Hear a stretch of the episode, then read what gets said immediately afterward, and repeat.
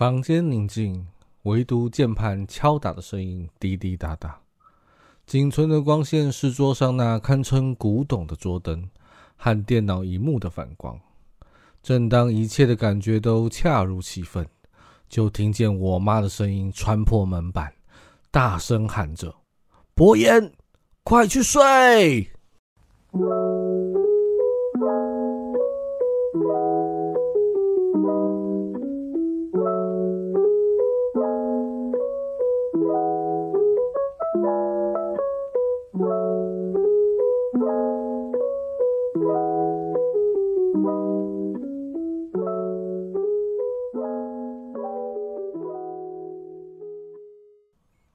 嗨，大家好，欢迎收听《博言快去睡》正规第二集。不知道大家这周过得怎么样？我当然是能闪的工作都闪不掉，但也还能勉强撑着的地步啦。不然连工作都弄不好，应该也没办法录这集的 podcast。但我有想要分享一个最近发现的美好事物，就是我最近发现啊。我常会经过的一个十字路口，在下班时间都会有义交帮忙指挥交通。这虽然不是什么理所当然的事哦，但也算是稀松平常啊。但它特别的地方在于，我发现啊，就是有一位义交都会在行人穿越斑马线的时候，和他擦身而过的行人说一声“大家辛苦了”。他的这句“辛苦了”不是一时兴起的哦。也并非只是针对特定的对象，而是对着每一次红绿灯交替，然后行人穿越马路的时候，都会讲的一句话。好，自从我注意到了那一天起啊，那他几乎是日复一日不曾间断哦。而我有时候也会对着他说：“你也辛苦了。”啊，有时候又会有，有时候某一天又会觉得感觉到害羞哦。我才自己才知道，原来跟陌生人说一句“你也辛苦了”，是也是需要勇气的。哦，对我来说，一交在上下班时段哦，吸着二手废气啊，面对凶猛如虎的车潮，有时候日晒啊，有时候雨淋啊的指挥交通，我觉得他们才是最辛苦的那一群哦。但他们的那一句“大家辛苦了”，也许有人会充耳不闻。但我相信更多的人听在耳里哦，感到的是温暖的。大家每一天上班，然后下班一整天的辛劳，可能就因为他那句“大家辛苦了”，会有一点点小小的释怀。所以我希望啊，每天我都能够看到他的时候，我都鼓能鼓起勇气的对他说：“你也辛苦了。”然后就会有更多人加入我的行列，好，都对他说一句：“大家辛苦了。”我猜那个路口，那个十字路口以后一定会变成一整天最不辛苦的一个十字路口了吧？好的，分享完第一个这个好事不嫌多的美谈后，那我们就要来进入主题啦。其实说到这一集的主题哦，我在上周看完《人选之人》的时候，我我其实是蛮想要来分享一下。人选之人的我的看看点，但没想到后来这几天，然后就在网络上啊，在 YouTube 啊，在在 Podcast 啊，或者是在网络文章里面，就看到非常非常非常多人在分享《人选之人造浪者》的剧情故事也好啊，心得也好啊，介绍也好，不管是什么什么什么，都超出了我的预期哦，然后。看着看着，就是各个面向都有人分享嘛。看着看着，我真的就丧失了想要分享人选之人造浪者的动力哦。我想都已经这么多人讲了，应该大家也听腻了吧？都听烂了。我在我我在讲，应该也没啥意思。所以，嗯，我觉得我真的不是一个很会蹭时事热度的人哦。所以这样，不然就我，所以我这集我就不再想要讲人选之人造浪者。那既然不讲台剧的话，好，我们今天如果不说台剧的话，那要讲什么好呢？我就想一下，我觉得，嗯，来讲来聊一聊，呃，我之前的一个故事吧。我觉得这个故事呢，对不管是刚出社会的人也好啦，或者是刚出社你出了社会一阵子的人也好呢，我觉得都可以受用。如果如果有时候没有想清楚的话，都可以受用。那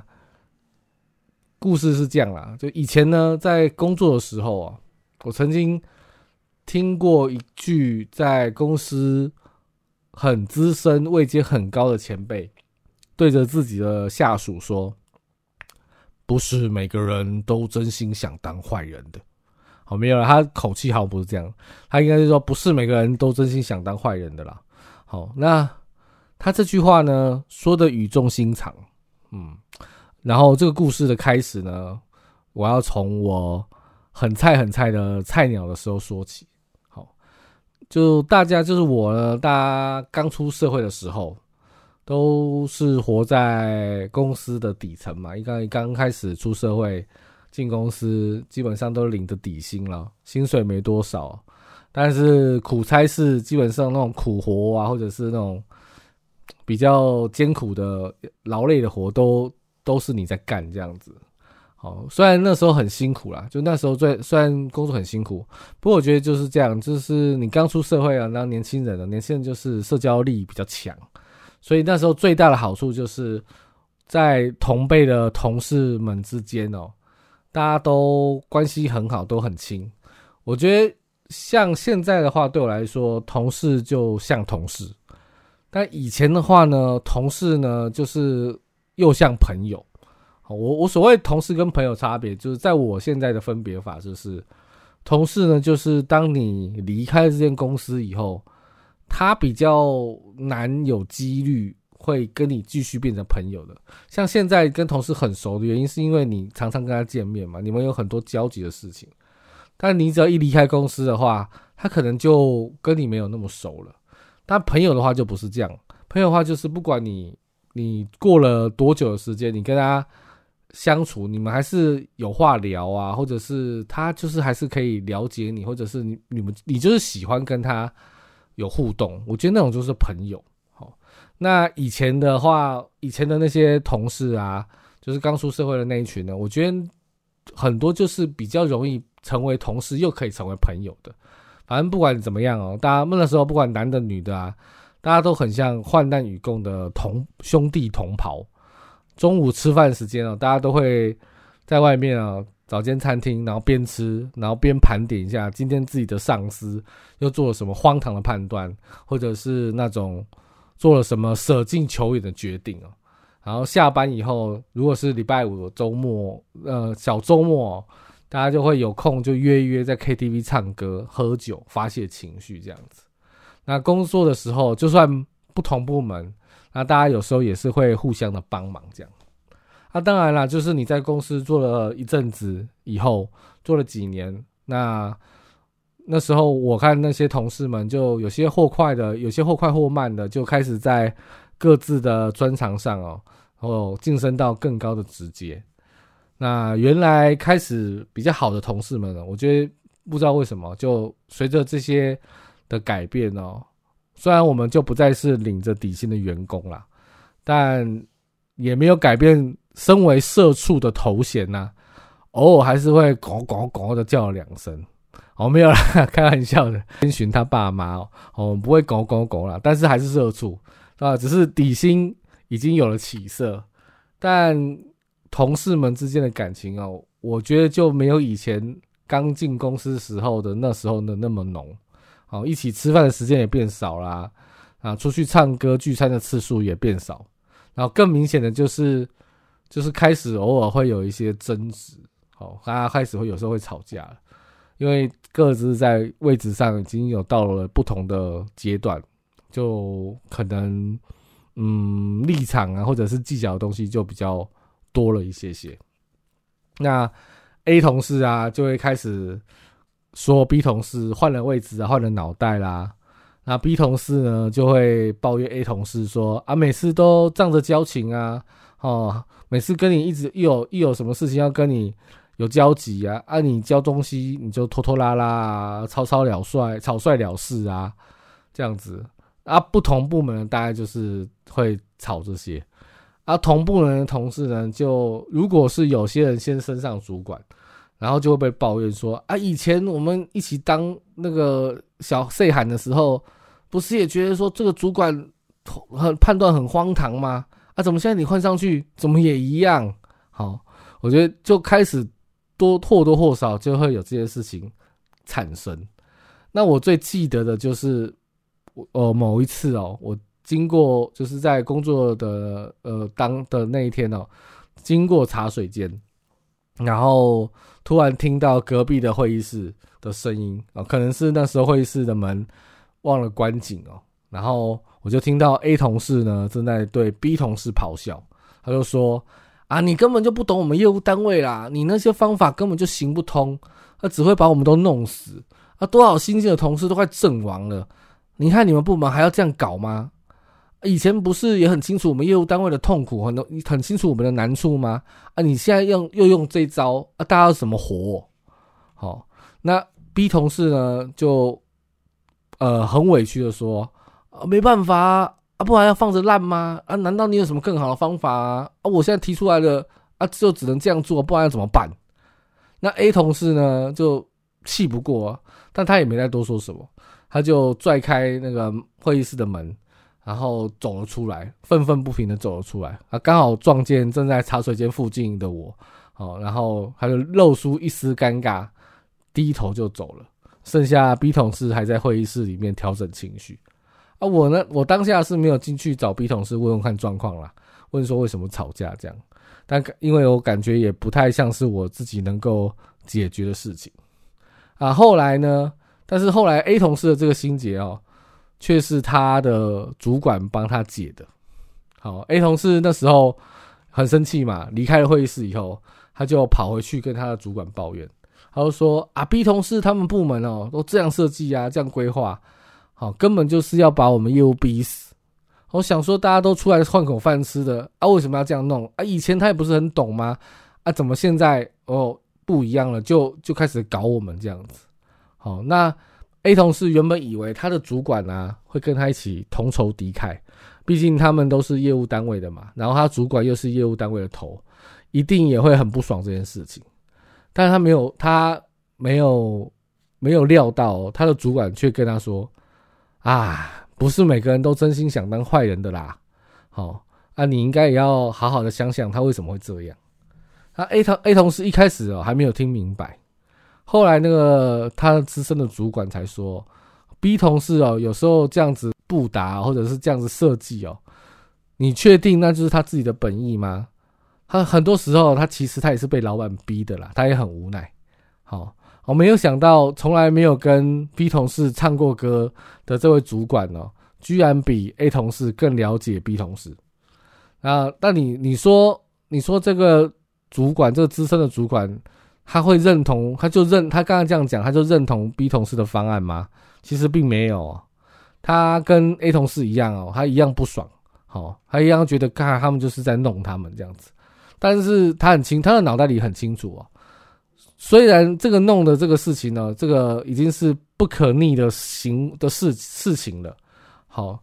那与其在那边跟他吵这个，没有什么意义。要怎么样去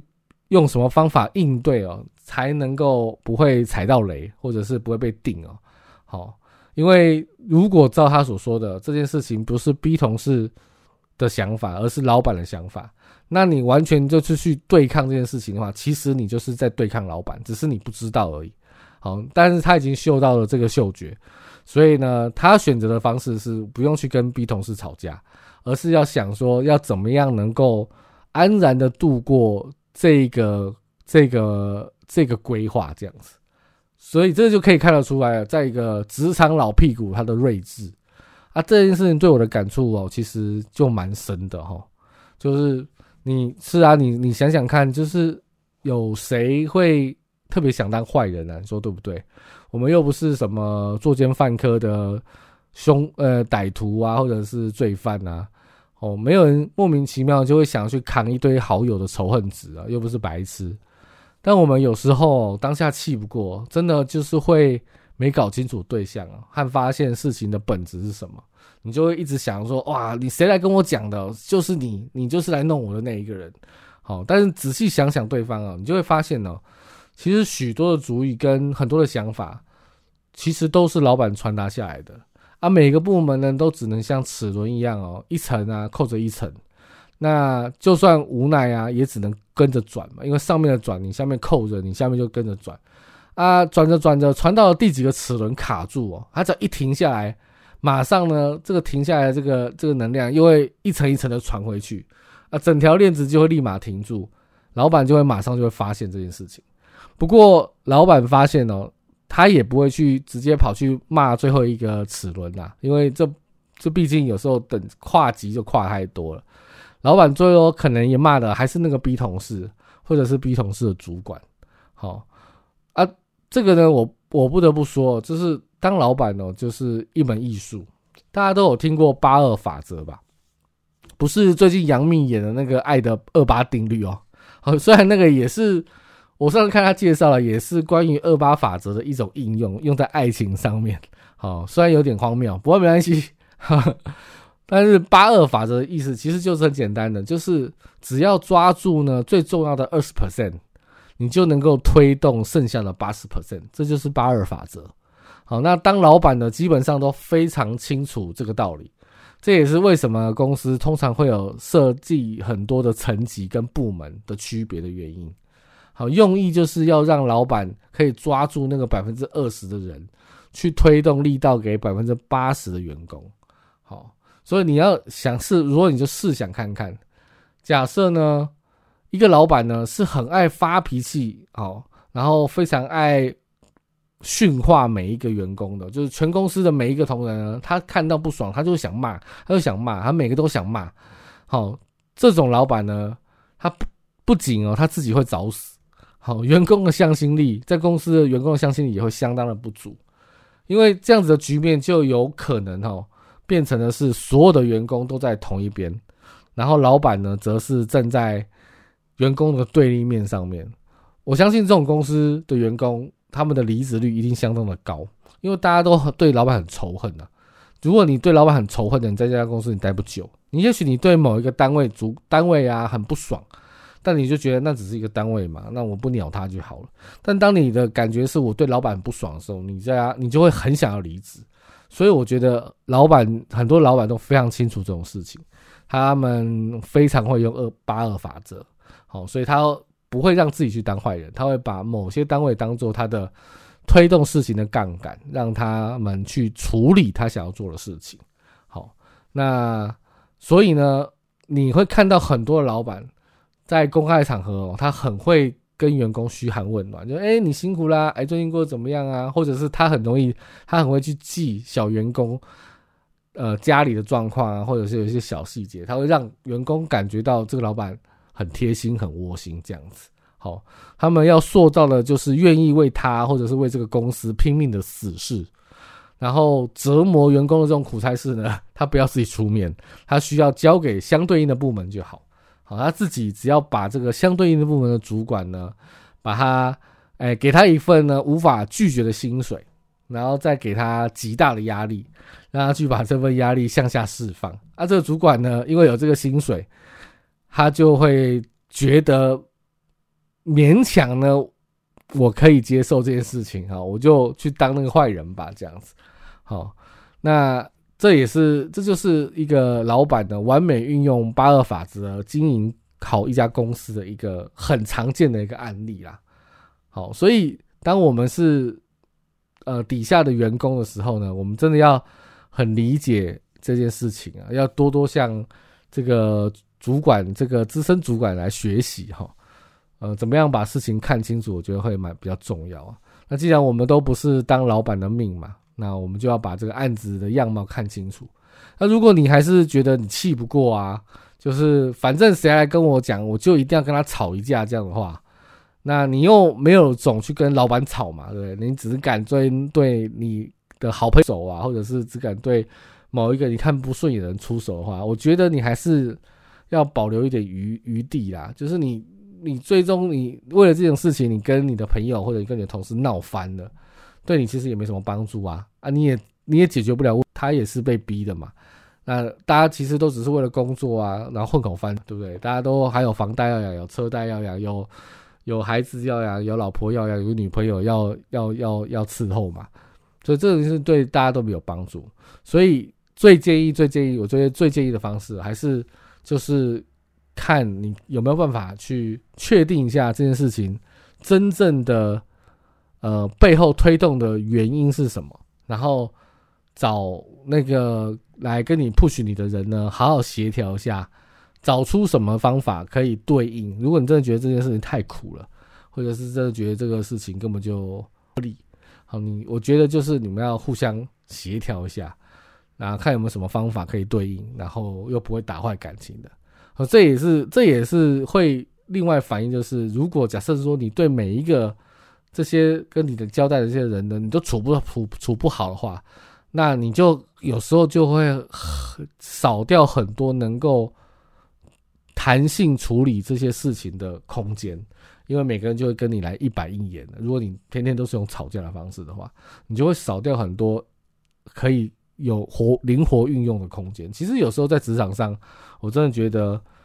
那个空间蛮重要的，因为如果你一板一眼的话，真的大家都会逼死，就是你累我累，大家都累这样。那如果有些空间的话，好像。